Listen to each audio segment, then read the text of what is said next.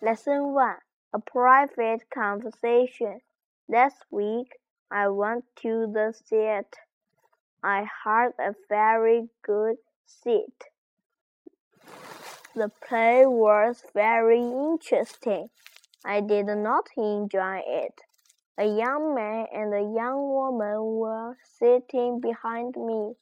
They were talking loudly. I got very angry.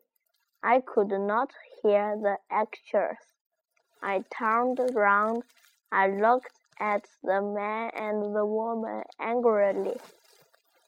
They did not pay any attention. In the end, I could not bear it. I turned round again. I can't hear a word, I said angrily. It's none of your business, the young man sighed, said rudely. This is a private conversation.